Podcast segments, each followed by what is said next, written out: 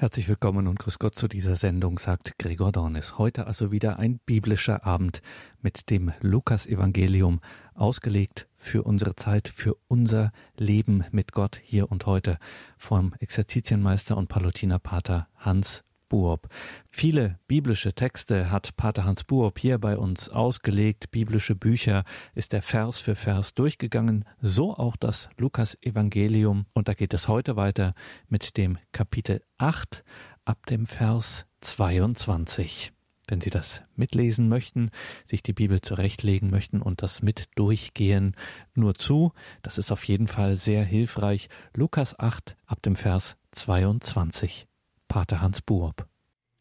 Ja, liebe Zuhörerinnen und Zuhörer, wir haben letztes Mal geendet mit dem Kapitel 8, Vers 21 und wollen jetzt auf den Sturm auf dem See schauen. Es ist das Kapitel 8 im Lukas-Evangelium, Vers 22. Ich möchte Sie wieder einladen, es aufzuschlagen und gleichsam so mitzugehen. Und Bedenken Sie immer wieder neu, bevor wir an die Betrachtung gehen, es ist Wort Gottes.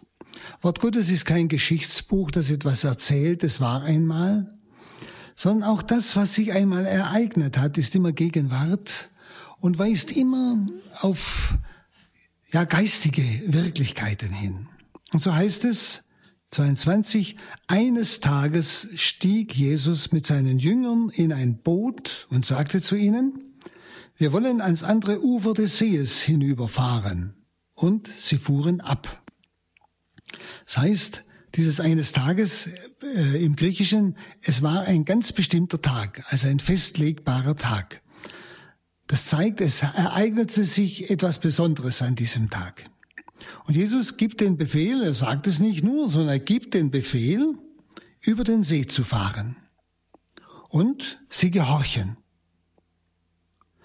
Jesus wirkt hier in seinem Auftrag, in dieser Befehlsgewalt, ganz hoheitlich.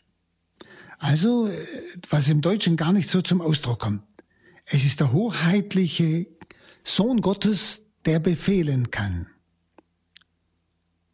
Dann heißt es, während der Fahrt aber schlief er ein. Plötzlich brach über dem See ein Wirbelsturm los. Das Wasser schlug in das Boot und sie gerieten in große Gefahr. Diese gefahrvolle Situation erschreckt also die Jünger. Es geht wirklich an den Rand. Es ist die Gefahr des Untergangs. Und für Jesus ist es überhaupt keine Beunruhigung. Er ist ganz in Ruhe. Es ist also eine Ruhe in ihm, die das Irdische weit übersteigt. Er schläft. Schaut wir jetzt einmal durch das Wort hindurchschauen schon einmal, auf unser eigenes Leben hin. Denn das Wort Gottes will ja mir in meiner Situation etwas sagen.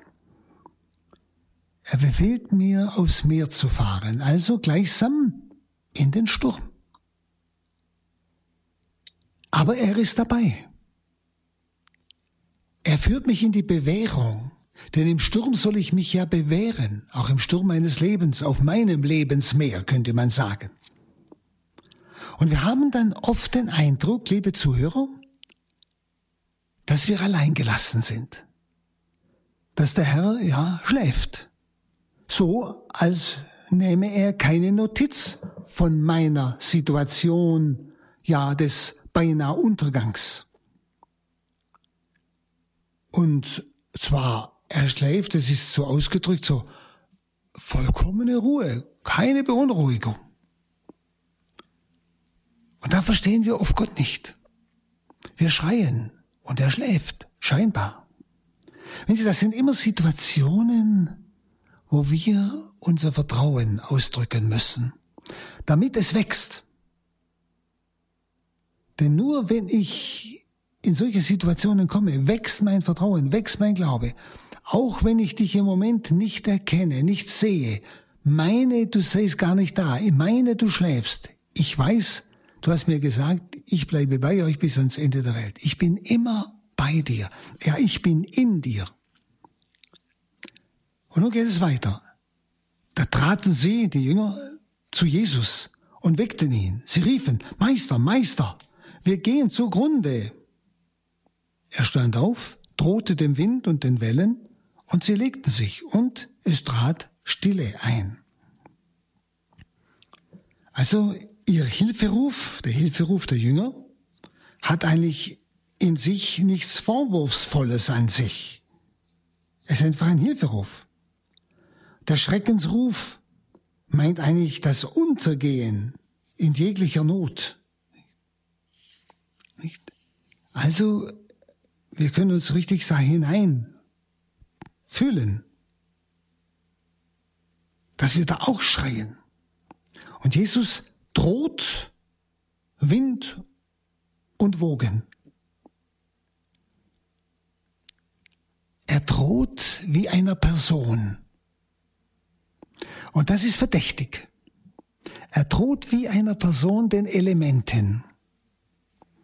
Und wissen Sie, nachher kommt ja dieser Abschnitt, wo er dann in Gerasa dem Besessenen begegnet. Es ist sicher nicht daneben, dass bereits hier im Sturm diese dämonischen Mächte versuchen, ihn zu hindern, nach Gerasa zu kommen, um diesen Besessenen von seinen Dämonen zu befreien. Denn es ist auffällig, wie Jesus dem Wind und den Wogen gebietet. Wie gesagt, wie einer Person. Und so kann es sehr wohl sein, wenn auch Sie, Sie müssen nicht an den Besessenen begehen, aber entscheidende Dinge zu tun haben, wichtige, vielleicht Entscheidungen treffen müssen. Oder wie ich es immer wieder erlebe, wenn Menschen zu uns kommen, zu Kursen, gerade auch wenn es wichtige Kurse sind für ihr Leben, dass sie oft dann sagen, ich bin fast nicht weggekommen zu Hause. Es war noch dies und jenes, es waren so viele Hindernisse und dann ist das noch passiert und so weiter. Das sind immer so verdächtige Dinge, wo die Macht der Finsternis uns oft durch so Alltäglichkeiten zu hindern versucht, einen wichtigen Schritt in unserem Leben zu tun. Auch das darf man in dieser Stelle des Wortes Gottes sehen. Es ist wie eine Warnung, sei gefasst, wenn du einen wichtigen Schritt in deinem Leben vorhast, wenn du etwas Entscheidendes tust, was der Hölle überhaupt nicht passt, wird sie schon im Voraus dich versuchen zu hindern. Nicht? Also hier geht es um die Feststellung, selbst die Naturkräfte gehorchen ihm, sagen ja die Jünger, nicht? Und 25, dann sagte er zu den Jüngern, wo ist euer Glaube? Sie aber fragten einander voll Schrecken und Staunen, was ist das für ein Mensch, dass sogar die Winde und das Wasser seinem Befehl gehorchen? Also in der Stille spricht Jesus gleichsam einen Tadel aus. Das heißt ja, es trat Stille ein. Und in diese Stille spricht Jesus einen Tadel aus. Wo bleibt euer Glaube? Nämlich, dass er gegenwärtig ist, auch wenn er scheinbar schläft, dass er immer mit ihnen ist und dass er ihre Not kennt. Also dem heiligen Lukas geht es um, ich möchte sagen, den Vertrauensglauben. Und zwar gerade in der Stunde der Bewährung. Vertrauensglaube. In der Stunde der Bewährung. Dort, wo wir nicht mehr durchsehen. Wo wir meinen, jetzt geht's unter. Und trotzdem mit unserer Existenz ihm trauen. Er ist da und rettet uns in der letzten Minute. Und dieser Glaube beginnt nun hier bei den Jüngern, das spürt man, zu wachsen. Nicht? Sie fragten einander voll Schrecken, aber auch Staunen. Also es war ein Erschrecken, was sie erlebt haben, nämlich die Macht Jesu. Und es war ein Staunen. Was ist das für ein Mensch? Da merken wir, wie sie ihn als der Messias, als der Sohn Gottes noch gar nicht in der Tiefe erkannt haben. Also die Erkenntnis Christi beginnt hier zu wachsen. was ist das für ein Mensch, dass ihm sogar Wasser und Winde gehorchen. Die Erkenntnis Christi wächst also. Geschildert wird die göttliche Macht über alle Kräfte der Natur. Das, dieses Wort Gottes will uns sagen, er, Gott, Jesus, kann aus jeglicher Gefahr, aus jeglicher Verlorenheit erretten. Und nun heißt es 26, sie fuhren in das Gebiet von Gerasa, das dem galiläischen Ufer gegenüber liegt. Also es ist jetzt ein heidenmissionarischer Vorstoß, denn Gerasa war ein heidnisches Land. Es war die Dekapolis der zwölf Städte. Dort waren nicht Juden, sondern die sogenannten Heiden. Also es war gleichsam jetzt ein heidenmissionarischer Vorstoß. Und dann heißt es 27, als Jesus an Land ging, lief ihm ein Mann aus der Stadt entgegen, der von Dämonen besessen war. Schon seit langem trug er keine Kleider mehr und lebte nicht mehr in einem Haus, sondern in den Grabhöhlen. Das ist das, was ich Ihnen vorher gesagt habe. Er begegnet jetzt diesem Besessenen. Und im Sturm und Wind haben wohl die Dämonen ihn zurückhalten wollen, um diesen Menschen nicht verlassen zu müssen. Also dieser Mann lässt sich in keinem Hause mehr halten. Es heißt, er haust in Grabhöhlen. Grabhöhlen waren damals so auch ein Ausdruck äh, für die Behausung von Dämonen. Und dann heißt es 28, als er Jesus sah, schrie er auf, fiel vor ihm nieder und rief laut, was habe ich mit dir zu tun, Jesus, Sohn des höchsten Gottes, ich bitte dich, quäle mich nicht. Also beim Anblick Jesu schreit der Besessene. Er weiß, dass er der Sohn des höchsten Gottes ist. Also die Dämonen fallen Jesus nicht an, sondern sie fallen vor ihm nieder. Das heißt, sie sind besiegt, aber nicht bekehrt. Die Dämonen sind nicht bekehrbar. Sie sind besiegt, sie unterstellen sich ihm, sie anerkennen seine Oberherrschaft. Und sie wissen ganz genau, dass sie gegen ihn nichts ausrichten und dass er sie in den Abgrund verbannen kann. Ja, man kann fast sagen, sie betteln ihn. Nicht? Quäle uns nicht. Das heißt, schick uns nicht in die Hölle. Sagen wir es ganz, ganz konkret. Also sie nennen ihn Sohn des höchsten Gottes. Das hören ja jetzt die Apostel, die auf dem See gefragt haben, was ist das für ein Mensch? Nun, Nummer 29, Vers 29. Jesus hatte nämlich dem unreinen Geist befohlen, den Mann zu verlassen. Denn schon seit langem hatte ihn der Geist in seiner Gewalt. Und man hatte ihn wie einen Gefangenen an Händen und Füßen gefesselt. Aber immer wieder zerriss er die Fesseln und wurde von dem Dämon in menschenleere Gegenden getrieben.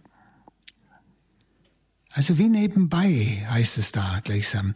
Wie nebenbei befiehlt Jesus dem unreinen Geist. Das ist in Einzahl, dem unreinen Geist. So ganz nebenbei, da merken wir es wieder, diese Macht Jesu.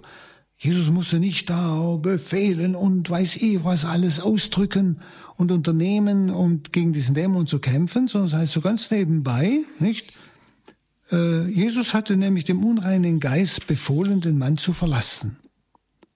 Wie gesagt, dem unreinen Geist, Einzahl. Er war also Anführer. Er war der Redende von vielen. Das heißt es später von einer Legion. Und Jesu Machterweis war nun in diesem Fall eine helfende Tat, eben diesem Menschen, der es nicht mehr aushielt unter den Menschen, der in menschenleere Gegenden getrieben wurde. Und die Dämonen halten es natürlich in die einen Menschen viel besser aus, da haben sie es viel besser als in der Hölle. Darum wollen sie, dass er sie nicht quäle, dass er sie nicht in den Abgrund schicke. Und dann heißt es, Vers 30, Jesus fragte ihn, wie heißt du? Und er antwortete, Legion, denn er war von vielen Dämonen besessen. Also merken Sie, er spricht die Einzahl an, das ist der Anführer. Und die anderen stehen unter dem Anführer. Das ist eine Erfahrung, die ähm, die Kirche aus ihren Diensten des Bef der Befreiung kennt. Und es ist wichtig, den Anführer anzusprechen und zu befehlen. Denn dann muss er auch alle anderen mitnehmen. Nicht? Also Jesu Frage nach dem Namen war nun zwingend.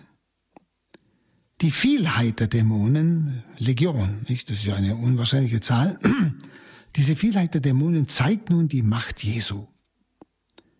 Nicht, dass er mit einem nebenbei gesprochenen Befehl diese ganzen Legionen verbannt. Also diese Zahl wird deshalb genannt vom Wort Gottes, um uns die Macht Jesu zu offenbaren. Es, das ist bis heute im katholischen Exorzismus, also Befreiungsgebet der Kirche, eine Voraussetzung, dass man zuerst nach dem Namen fragen muss, um diesen Dämon beim Namen zu nennen. Denn wenn man nicht den Namen nennt, dann fühlt er sich nicht betroffen. Das ist hier sehr deutlich. Jesus fragt, wie heißt du? Und Jesus hatte also auch natürlich so die Macht. Er brauchte nicht, weiß ich, für, wie soll ich sagen, Riten zu vollbringen. Die Namen waren hier eigentlich gefragt, um die Macht Jesu zu offenbaren, wie ich schon sagte. Und dann heißt es 31 und 32, und die Dämonen baten Jesu, sie nicht zur Hölle zu schicken. Hören Sie genau. Und nun weidete dort an einem Berg gerade eine Schweineherde. Die Dämonen baten Jesus, ihnen zu erlauben, in die Schweine hineinzufahren. Und er erlaubte es ihnen.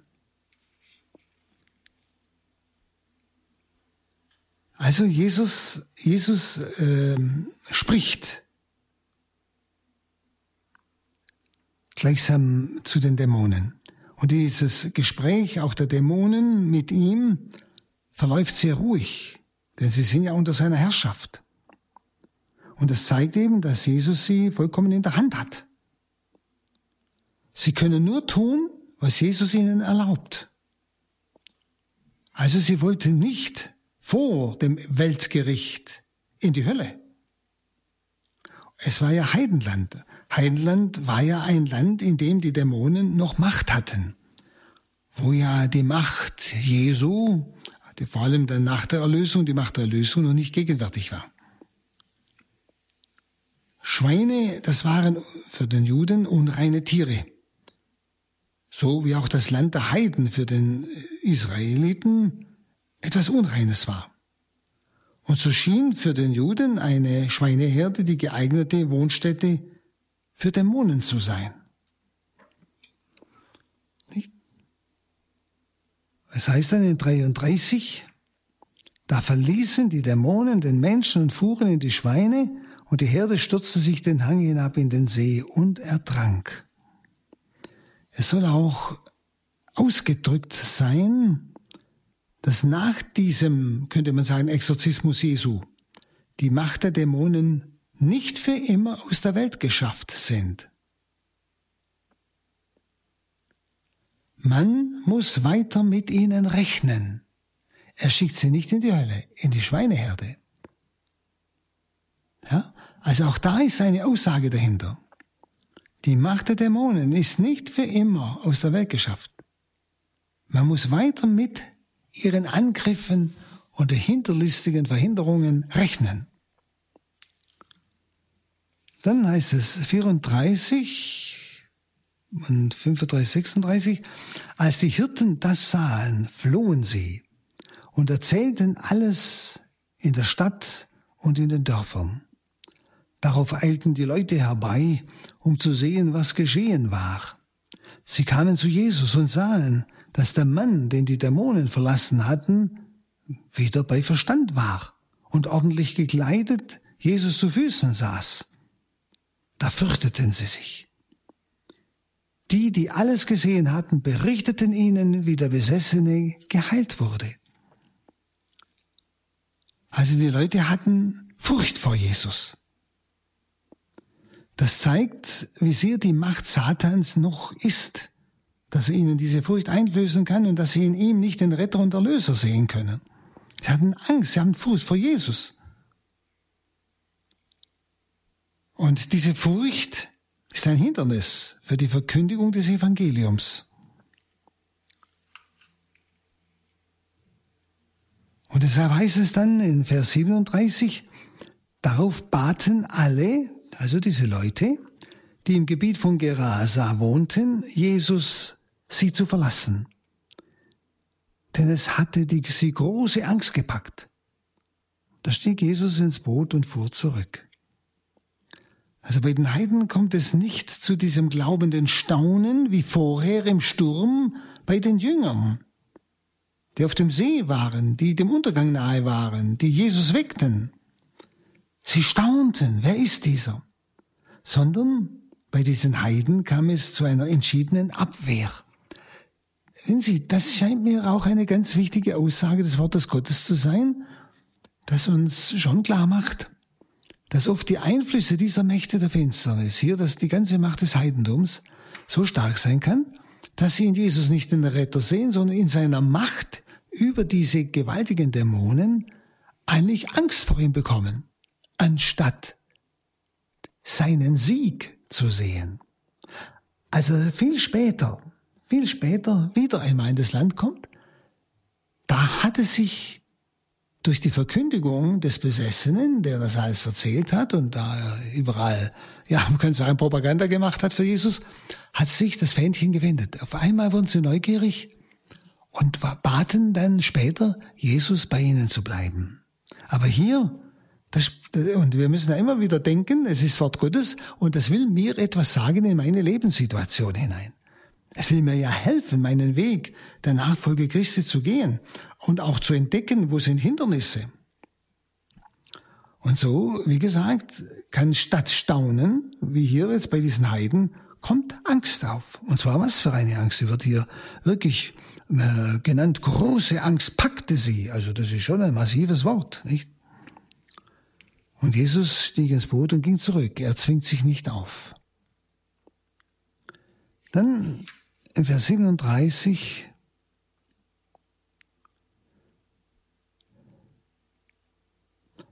ähm,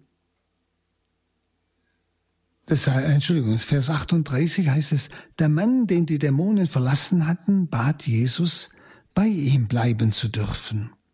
Doch Jesus schickte ihn weg und sagte, kehre in dein Haus zurück das hat er ja verlassen, er war ja nur noch in Grabhöhlen.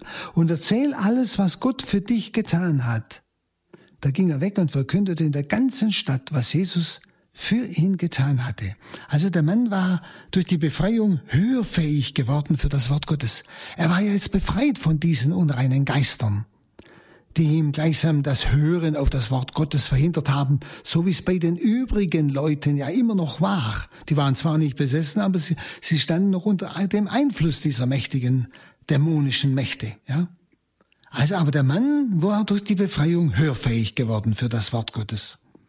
Doch war die Stunde der Heiden noch nicht gekommen, wie ich Ihnen vorhin gesagt habe.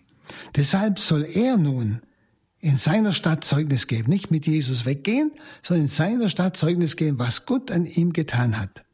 Und deshalb habe ich Ihnen schon gesagt, als Jesus später wieder kommt, da sind sie schon hellhöriger geworden. Durch diese Botschaft. Und sie baten dann, Jesus zu bleiben. Dann kommt wieder eine neue Situation, das Vers 40. Als Jesus wieder ans andere Ufer zurückkam, also war wieder in Galiläa, da empfingen ihn viele Menschen. Sie hatten alle schon auf ihn gewartet. War eben von an dem Ufer, von dem er vorher weggefahren war. Also nach diesem sogenannten, man könnte sagen, Vorstoß ins heidnische Land, wird er daheim wieder von den Leuten erwartet. Und wie wir gleich sehen, es geht wieder um Heilung. Das ist immer wieder, was wir äh, beobachten können, dass die Menschen nicht immer auf Jesus warten, um seine Botschaft zu hören, sondern um geheilt zu werden. Und so heißt es, in 41, da kam ein Mann namens Jairus, der Synagogenvorsteher war. Also war es wohl in Kapharnaum, da war ja die Synagoge. Er fiel Jesus zu Füßen und bat ihn, in sein Haus zu kommen. Also der hervorragende Stand des Mannes macht den Kniefall sehr bemerkenswert als Synagogenvorsteher. Nicht war ja eine geistige Autorität. Und er fällt Jesus zu Füßen und bat ihn, in sein Haus zu kommen. Also hier wieder diese Anerkennung Jesu, dass er über dieser kirchlichen, ich würde sagen kirchlichen, damals natürlich von der Synagoge her gesehenen Autorität steht. Dann heißt es dann 42, denn sein einziges Kind, ein Mädchen von etwa zwölf Jahren, lag im Sterben. Während Jesus auf dem Weg zu ihm war, drängte sich die Menschenmenge um ihn und erdrückte ihn beinahe. Und darunter war eine Frau, die schon seit zwölf Jahren an Blutungen litt und bisher von niemand geheilt werden konnte. Sie drängte sich von hinten an ihn heran und berührte den Saum seines Gewandes, und im gleichen Augenblick kam die Blutung zum Stillstand. Also zuerst einmal der Synagogenvorsteher, es war die einzige Tochter, zwölf Jahre. Das heißt, für das damalige Zeit und äh, im Süden das Alter mit zwölf Jahren, sie war also heiratsfähig. Und sie erweckt das Mitleid Jesu. Und er geht mit, er will helfen. Sehr interessant. Jesus geht immer möchte es mal so sagen, auf den Glauben der Einzelnen ein. Der Synagogenvorsteher glaubt wohl nicht, dass Jesus von dem Ort aus, wo er steht, das Kind heilen kann, bei ihm zu Hause. Er meint, er muss zu ihm ins Haus kommen. Er lädt ihn ein, komm zu mir ins Haus. Jesus geht auf diesen Glauben ein. Nämlich den Glauben, äh, Jesus muss das Kind vielleicht berühren oder mindestens bei ihm sein. Er muss es sehen. Also ist noch ein kleinerer Glaube. Bei einem heidnischen Hauptmann erleben wir einmal einen besseren Glauben. Der verlangt nicht, dass er ins Haus kommt. So er sagt, du, du brauchst nur ein Wort sagen. Mein Knecht ist gesund. Gut, und jetzt geschieht etwas unterwegs. Jesus geht also mit, will helfen. Und die Frau benutzt die engen Straßen, so dürfte es wohl gewesen sein, um Jesus zu berühren. Sie war einfach überzeugt, wenn ich ihn nur berühre, werde ich heil. Also hatte einen ganz tiefen Glauben. Und es war eine Spontanheilung. Die Blutung nach so vielen Jahren kam zum Stillstand. Dann heißt es in 45, da fragte Jesus, wer hat mich berührt? Als alle es abstritten, sagten Petrus und seine Gefährten, Meister, die Leute drängen sich doch von allen Seiten um dich und erdrücken dich fast. Ja? Also auf Deutsch gesagt, wie kannst du nur fragen, wer hat mich berührt? Die Frage Jesu kam bei der Frau als Vorwurf wohl an so wie sie dann nachher reagierte. Obwohl er ja eigentlich nur das Faktum feststellen wollte. Er hat ja nur gefragt, wer hat mich berührt. Und wir merken dann in 46, da heißt es, Jesus erwiderte, es hat mich jemand berührt, denn ich fühlte, wie eine Kraft von mir ausströmte. Also diese Kraft, die von ihm ausging, zeigte eigentlich auch die Wirkmächtigkeit Gottes, und zwar in einer Weise, die selbst noch sein Tun überstieg. Also eine Wirkweise, Wirkmächtigkeit Gottes, die sogar dort handelt, wirkt, wo er gar nichts tut. Ja? der also auch sein Tun über, ja, überstieg. Und da ist es, als die Frau merkte, dass sie es nicht verheimlichen konnte, kam sie zitternd zu ihm. Das Zittern, das zeigt, dass sie seine Frage als Vorwurf wohl empfunden hat. Fiel vor ihm nieder und erzählte vor allen Leuten, warum sie ihn berührt hatte und wie sie durch die Berührung sofort gesund geworden war. Also sie sollte, und das war der Sinn der Frage Jesu, sie sollte vor dem ganzen Volk diese spontane Heilung bezeugen. Es ging ja Jesus immer wieder darum, die Menschen zu überzeugen, dass er vom Vater gesandt ist, dass er wirklich der Messias ist, damit sie seine Botschaft annehmen, dass sie wirklich sich um diese Umkehr, diese Hinkehr zu dieser Botschaft des menschgewordenen Gottessohnes hinfinden. Und deshalb diese Frage, um vor allen Leuten, vor denen ja die Frau dann das alles geäußert hatte, kundzutun, wie wirkmächtig Gott der Vater durch Jesus handelt, ohne dass er selber etwas tut. Also wo das Handeln des Vaters, das Handeln Gottes einfach spürbar wird. Jesus hat ja nichts getan. Der ist ja gegangen. Der hat ja nur sein Gewand berührt. Nicht? Und damit ging es um die Verherrlichung des Vaters. Der, der durch Jesus handelt. Nicht wie Jesus immer sagt, ich habe nichts aus mir, ich habe alles vom Vater. Dann 48, da sagt er zu ihr, meine Tochter, dein Glaube hat dir geholfen, geh in Frieden. Nicht? Also so kam es zu einer sehr, ja, kann man sagen, persönlichen Begegnung nach dieser unpersönlichen Heilung, kann man sagen. Es war eine unpersönliche Heilung, sie hat ja nur das Gewand berührt. Aber es kam dann zu einer ganz persönlichen Begegnung. Schauen Sie, das ist der Sinn. Wenn Gott durch, ja, vielleicht durch Menschen oder Umstände zu uns spricht, dann möchte er uns persönlich begegnen. Wenn Sie Gott mich nicht einfach nur, in, nur Heil schaffen, sondern alles Heil schaffen Gottes, hat immer das Ziel, dass der Mensch Gott begegnet. Und der Gott der Christen ist kein abstrakter Gott, ist kein Gott der Philosophen, sondern ist ein persönlicher Gott, der uns begegnen will und dem wir begegnen sollen. Das wird hier wunderbar, ganz schlicht, einfach ausgedrückt in einem Beispiel. Nicht? Die, die Heilung war unpersönlich, das haben sie ja gespürt. Die Macht des Vaters durch den Sohn war offenkundig. Das Ziel aber war, durch die Frage Jesu ausgelöst, die be persönliche Begegnung dieser Frau mit Gott, mit Jesus. Das ist immer das Wichtigste. Die Begegnung mit Jesus. Und Begegnung heißt immer Offenbarung. In der Begegnung mit Gott offenbart sich Gott mir immer mehr. Also der Glaube der Frau ermöglichte der Macht Gottes diese Handlung der Heilung.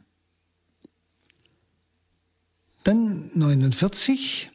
Während Jesus noch redete, kam einer, der zum Haus des Synagogenvorstehers gehörte, und sagte zu Jairus, deine Tochter ist gestorben bemühe den Meister nicht länger. Also durch die Todesnachricht sollte der Glaube des Vaters eigentlich noch wachsen. Jesus hat sich, ich möchte mal fast sagen, behindern lassen. Er ist ja stehen geblieben, hat ja mit der Frau geredet. Es ist Zeit verstrichen. Man könnte sagen, er kam zu spät. Aber was war sein Ziel? Und das ist, sind auch wieder solche wunderbare Aussagen, die in diesem Wort heraushörbar sind, dass scheinbar, wenn wir Gott um etwas bitten, er uns zu spät erhört. Und wir ahnen gar nicht, dass durch dieses scheinbar menschliche zu spät es für Gott noch früh genug ist, weil er dadurch eventuell mich noch tiefer in Vertrauen und Glauben einübt. Und deshalb sollten wir immer, immer wieder hinhören, wenn wir meinen, Gott hört nicht und wir wirklich an eine Grenze stoßen, wo wir meinen, jetzt ist alles zu Ende, hoffnungslos. Nicht so wie hier. Das Kind ist gestorben, hoffnungslos, bemüht den Meister nicht mehr länger. Nicht? Dann sollen wir fragen, warum, Herr? Warum hast du das zugelassen? Warum lässt du mich bis an die Wand rennen? Was hast du vor? Nicht? Was darf ich und soll ich jetzt von dir erwarten und erhoffen dürfen? Also er will oft in solchen Situationen beitragen, ja uns herausfordern, dass unser Vertrauen, unser Glaube wächst, damit er noch mehr in uns und durch uns tun kann. Also deshalb die Todesnachricht sollte den Glauben des Vaters noch wachsen lassen. Die Beteiligten, die trauten Jesus eigentlich nur zu, dass er Kranke heilen kann, aber sie trauten ihm nicht zu, dass er auch Tote erwecken kann. Deshalb sagten sie, brauchst du nicht mehr bemühen, sie ist tot. Und Jesus wird, sagt hier deutlich, durch sein Tun sagt er das. Der Glaube sollte auch vor dem Tod nicht Halt machen.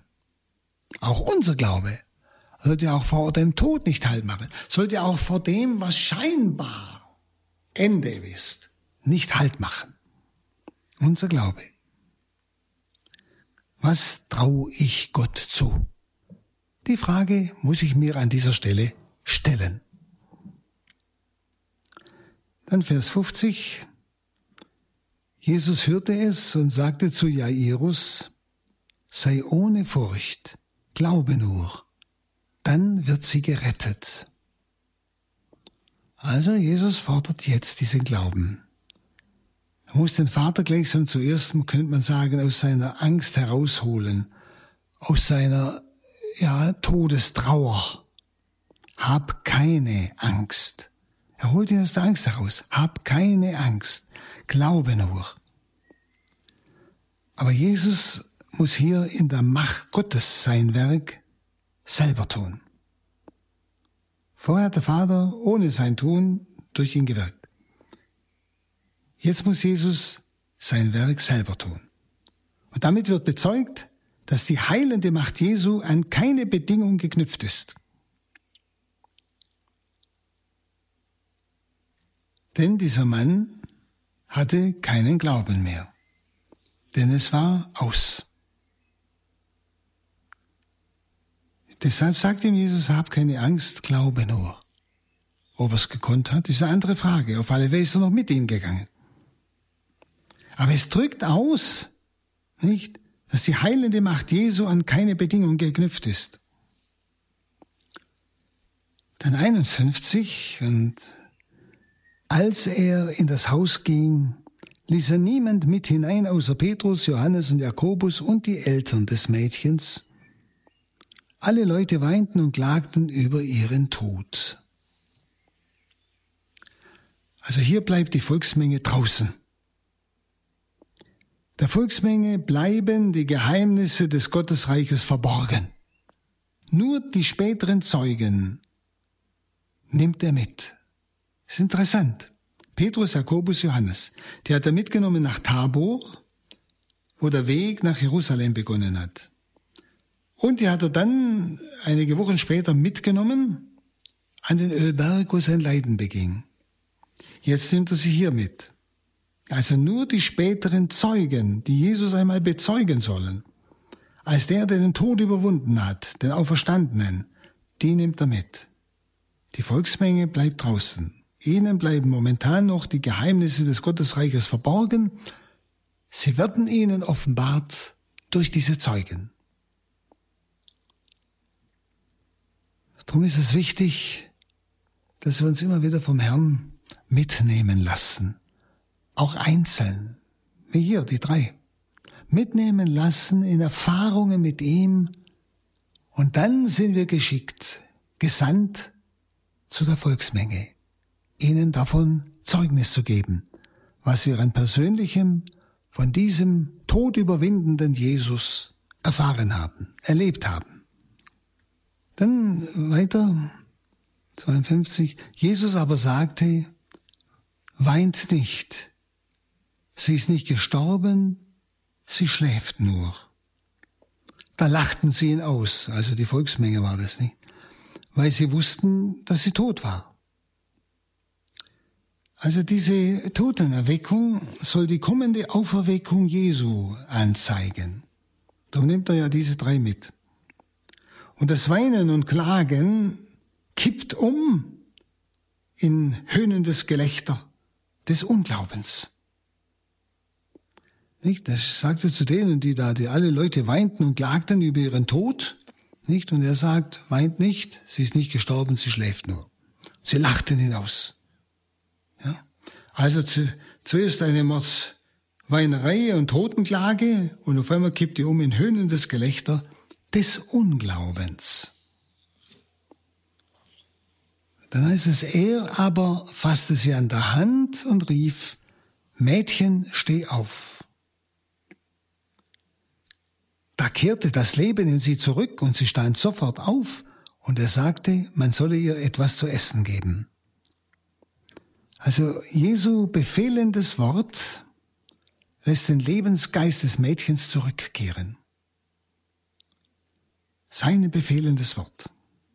Und die Aufforderung, ihr etwas zu essen zu geben, zeigt, dass sie wieder leibhaft normal ist. Nicht? Also sie braucht nicht wie nach einer Krankheit leichte Speise oder Säftle oder wie wir das so kennen, sondern er sagt, gebt ihr zu etwas zu essen. Das heißt, sie ist voll wiederhergestellt.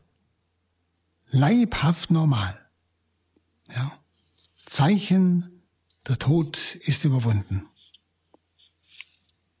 Und dann, 1856, äh, ihre Eltern aber waren außer sich, doch Jesus verbot ihnen, irgendjemand zu erzählen, was geschehen war. Eltern waren also außer sich, anstatt sich zu freuen und Gott zu preisen.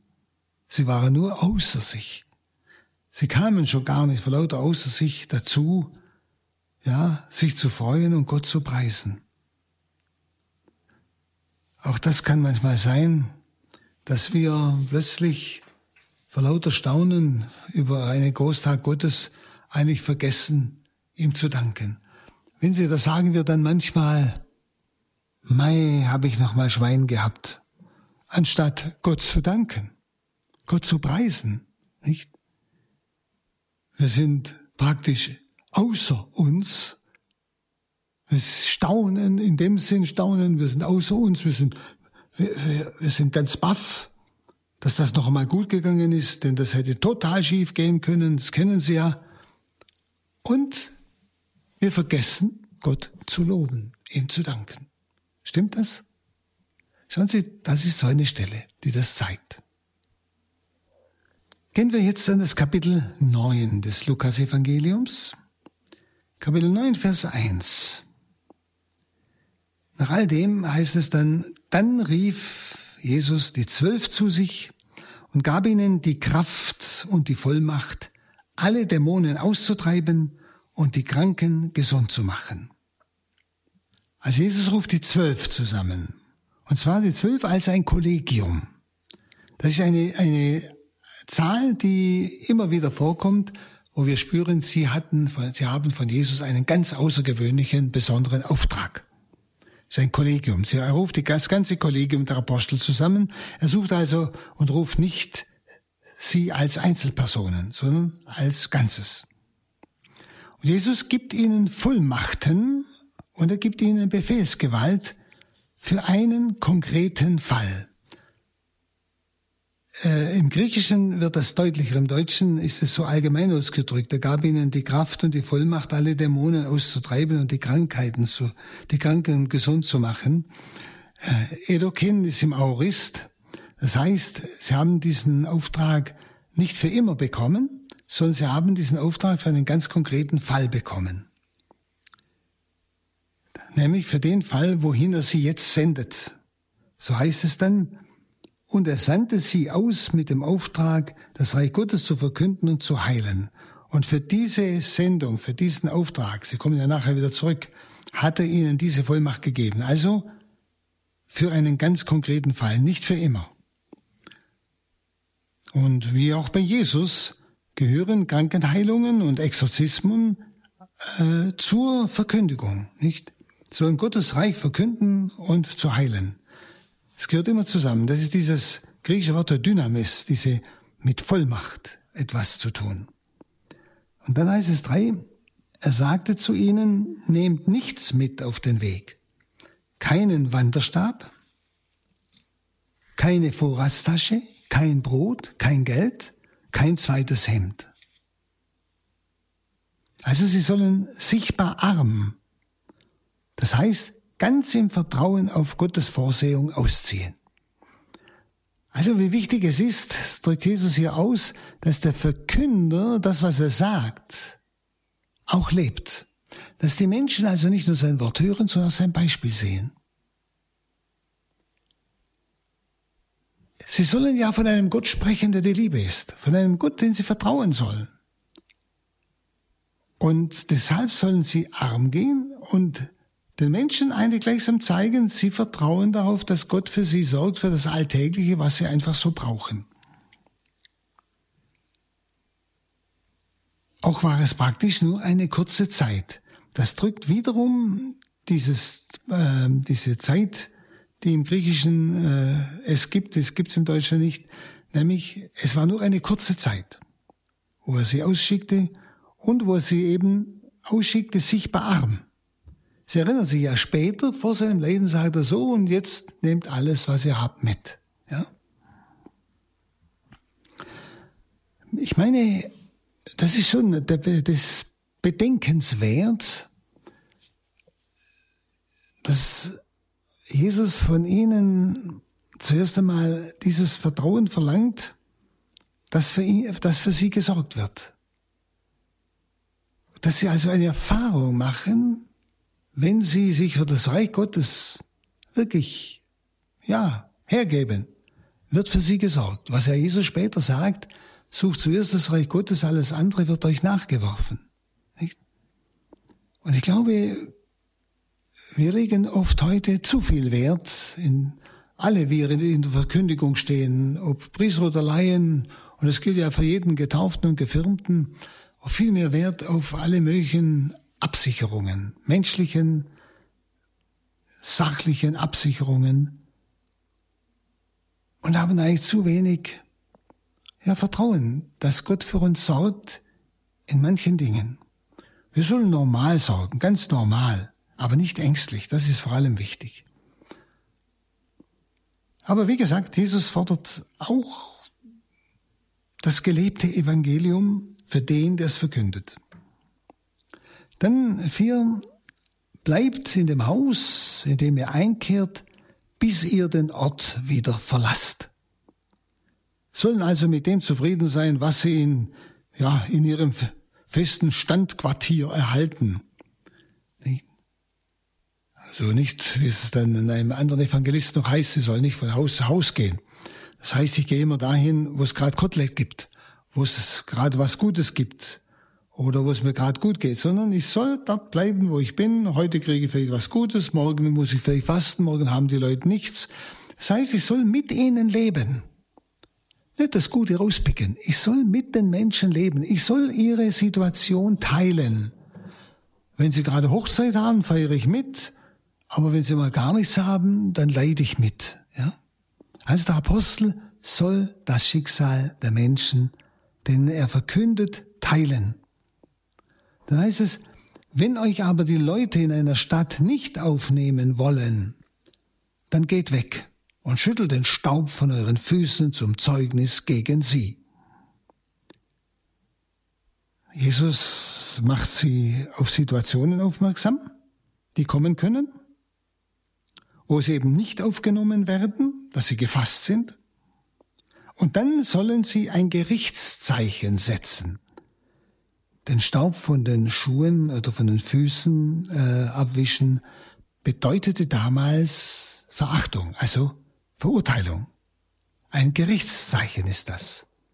Ihr habt das Wort nicht angenommen, also habt ihr das Heil abgelehnt. Ihr habt euch für das Gegenteil entschieden, so ungefähr. Nicht? Also sie sollen ein Gerichtszeichen setzen. Wenn Sie, weil manchmal der Mensch durch Worte nicht bekehrbar ist. Aber wenn so ein Zeichen gesetzt wird, das Zeichen, das kann manchmal viel tiefer greifen. Dann im sechsten Vers, die Zwölf machten sich auf den Weg und wanderten von Dorf zu Dorf. Sie verkündeten das Evangelium und heilten überall die Kranken. Interessant, wenn Sie genau hingehört haben, Jesus lässt sie nur in den Dörfern missionieren. Nicht in den Städten, von Dorf zu Dorf. Und dort haben sie das getan, was Jesus ihnen für kurze Zeit einen Auftrag gegeben hat. Und dann kommt ein anderer Abschnitt, Nummer 7, äh, Vers 7. Der Tetrarch Herodes hörte von allem, was geschah. Das war der Herodes Antipas, der Johannes enthaupten ließ. Nicht? Also Sohn des großen Herodes.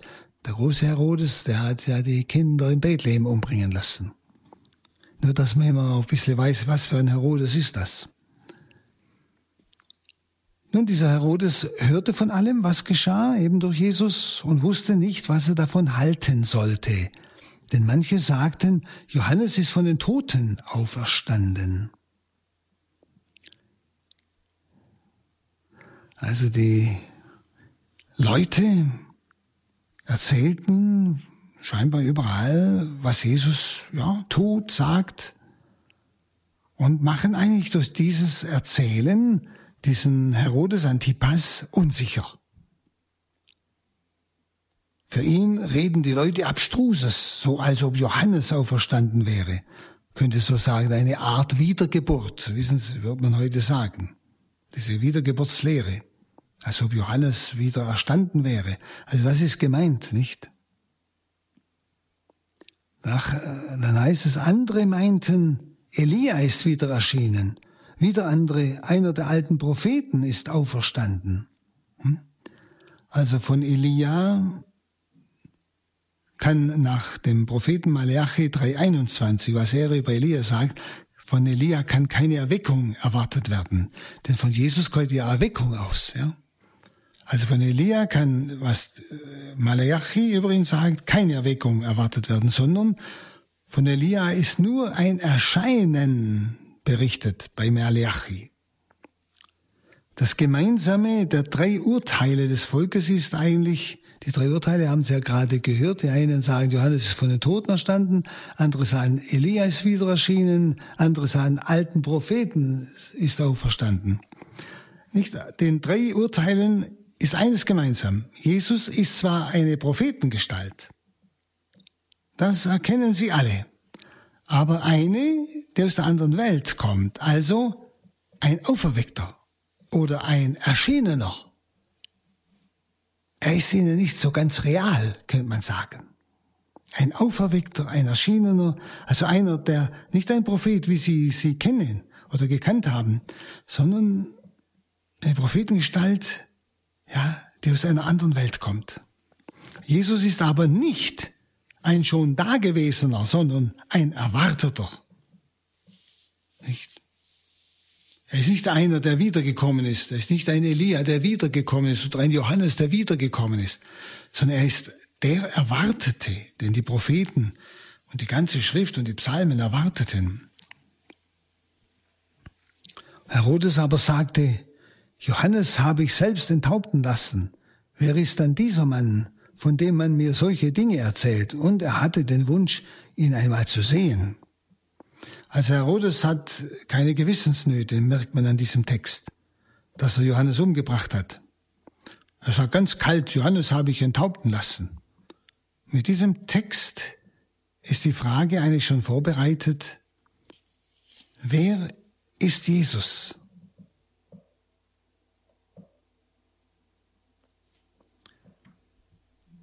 Und nun heißt es im Vers 10,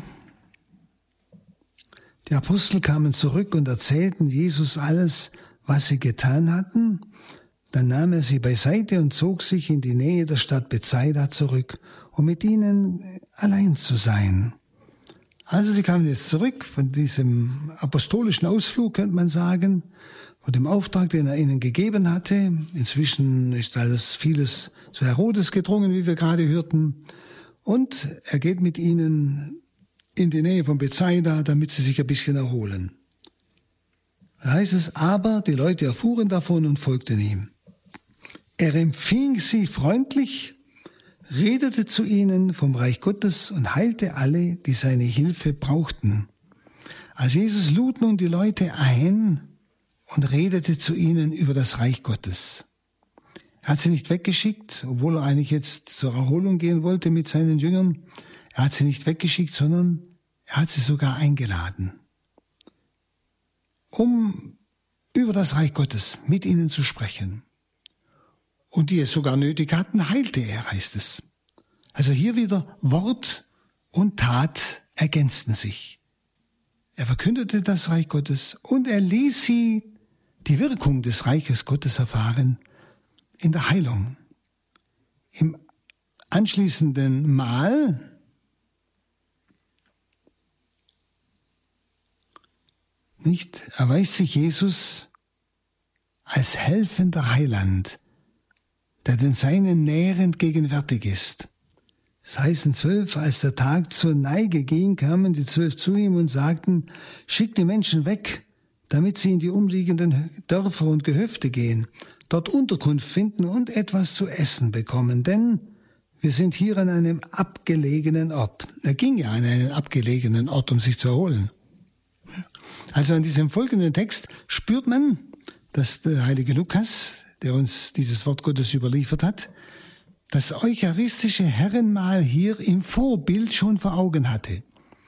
Also Lukas bringt auch bei den Emmaus-Jüngern, das ist auch von Lukas, bringt so bereits schon Bilder, Vorbilder für das, was am Abend vor seinem Leiden in Jerusalem geschehen ist, nicht? Darum heißt es, als der Tag zur Neige ging, nicht? Es ist Abend geworden. Das kennen wir also auch, zum Beispiel bei den Emos-Jüngern. Als es Abend geworden war, wollte er weitergehen. Sie luden ihn ein, nicht? Und als er das Brot brach, erkannten sie ihn. Genauso am Gründonnerstag. Als es Abend wurde, haben sie sich versammelt im Abendmahlsaal. Da brach Jesus das Brot.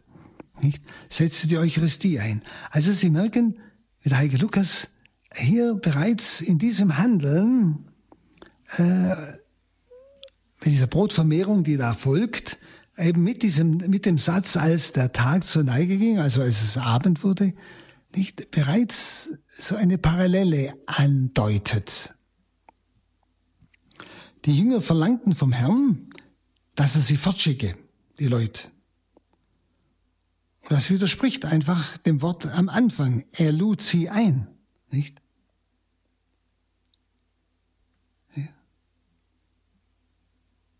Jesus empfing sie, er lud sie ein, heißt es wörtlich. Er kann sie nicht einladen und jetzt, wo es dunkel wird, schickt er sie fort. Also hier ist wiederum im Hintergrund bereits schon die Eucharistie zu sehen. Im Hintergrund. Denn niemand kann den Hunger stillen, den die Menschen haben, außer Jesus selbst.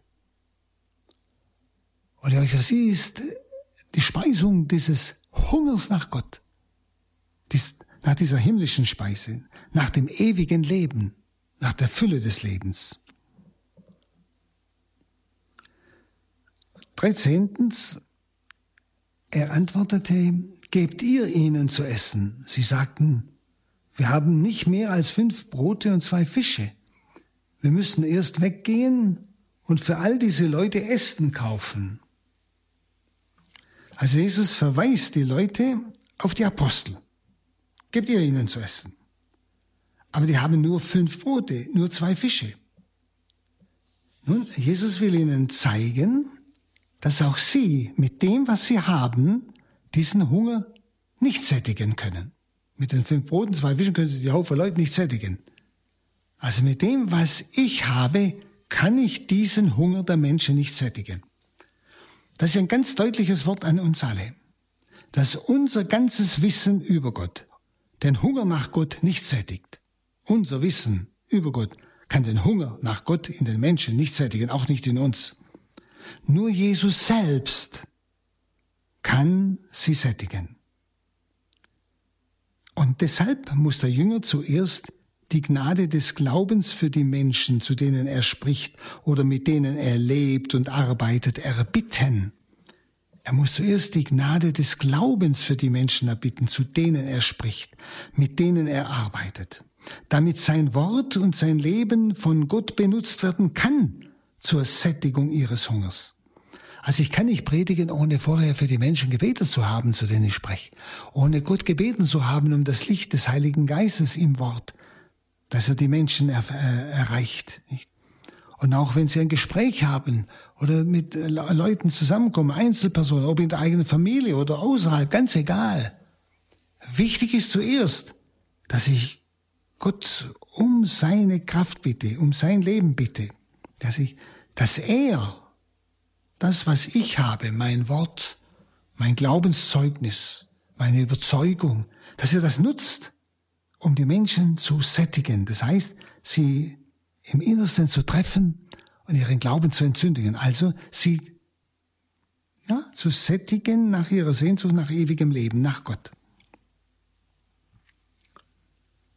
Also es sind unsere fünf Brote und zwei Fische, die wir haben. Also das können unsere Begabungen sein, unsere Fähigkeiten, wie ich Ihnen schon sagte.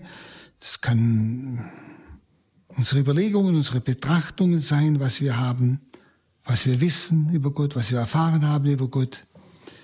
Aber alles Dinge, die wir Christus übergeben haben. Darum ist immer wichtig, ich übergebe mich zuerst Jesus. Übergebe ihm all meine Fähigkeiten, all meine Werkzeuge. Also wie gesagt, hier diese fünf Brote, zwei Fische, nicht meine Begabung, alles, damit er es benutzt, um durch mein Wort zu den Menschen zu sprechen und ihren Hunger zu stillen. Und das heißt,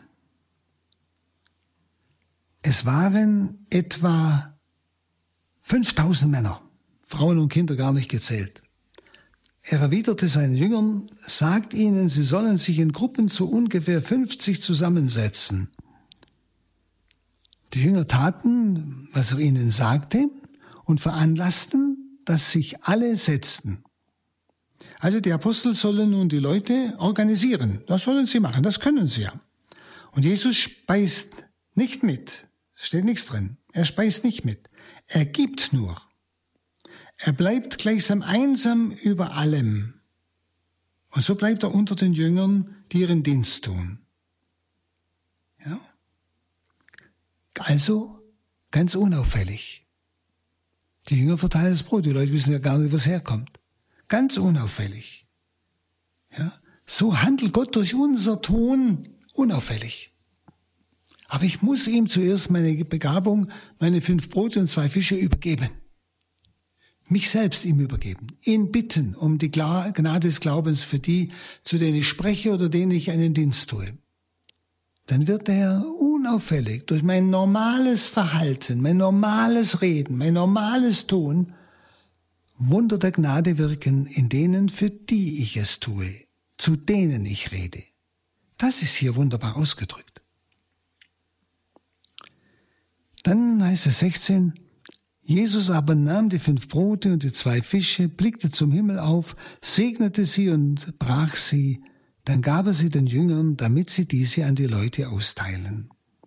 Also hier erreicht die Erzählung gleichsam den Höhepunkt. Es wird ein, können wir sagen, alltägliches Tun Jesu erzählt, das zugleich von höchster Erhabenheit ist, nämlich Jesus blickt zum Himmel hinauf. Alltägliches Tun. Das heißt, er stellt das Einvernehmen mit dem Vater her. Er schaut zum Himmel hinauf. Er stellt das Einvernehmen mit dem Vater her. Und zwar, bevor er handelt. Also wir handeln ja oft einfach, ohne dass wir überhaupt eine Beziehung zu Gott herstellen, sodass Gott durch uns gar nicht handeln kann oder nur schwer. Ja? Und als Antwort auf den Aufblick segnete er. Und diese Segnung drückte wohl die Kraft der Brotvermehrung aus. Die Vermehrung bleibt verborgen und ereignet sich unbemerkt beim Austeilen unbemerkt beim Austeilen. Wie ich vorhin sagte, Jesus bleibt im Hintergrund. Auch in meinem Leben, in deinem Leben. Aber nimm ihn mit rein, ganz bewusst. Schau hinauf. Guck, dass du im Einvernehmen mit dem Vater und mit Gott bist, mit Jesus. und dann handle oder sprich. Dann 17. Und alle aßen und wurden satt. Als man die übrig gebliebenen Brotstücke einsammelte, waren es zwölf Körbe voll. Es ist also unverkennbar, dass eucharistische Terminologie, also Worte, mitklingen. Von daher kann man die zwölf Körbe voll auch deuten. Es steht ja nirgends, wo sie hingetan wurden, die zwölf Körbe. Die zwölf Körbe entsprechen offensichtlich den zwölf Aposteln. Die zwölf Apostel haben also auch in der Zukunft, in die Zukunft hinein, von dem Brot den Menschen zu geben, das sie von Jesus bekamen. Ja, jeder der zwölf Apostel hat einen Korb. Das heißt, es ist dieses Bild. Das Brot, das sie von Jesus bekommen, werden sie auch in Zukunft haben für die Menschen. Also der Blick auf die Eucharistie ist schon gemeint. Also die Erzählung endet gleichsam, können wir sagen, im Schweigen. Es deutet auf ein Geheimnis in der Zukunft hin. Nicht? Das heißt einfach, es waren zwölf Körbe voll, die übrig blieben. Steht mir drin, wofür, wozu, was sie gemacht haben, gar nichts. Es endet im Schweigen. Das heißt, es ist ein Ausdruck, ein Bild in die Zukunft. Also im Blick auf die Eucharistie. Das durfte nicht irgendwie nur geahnt sein, sondern das durfte äh, von Jesus tendiert sein. Ich danke Ihnen jetzt fürs Zuhören und ich hoffe, dass Sie durch dieses Wort Gottes auch in Ihrem eigenen Leben wieder einige Antworten bekommen haben.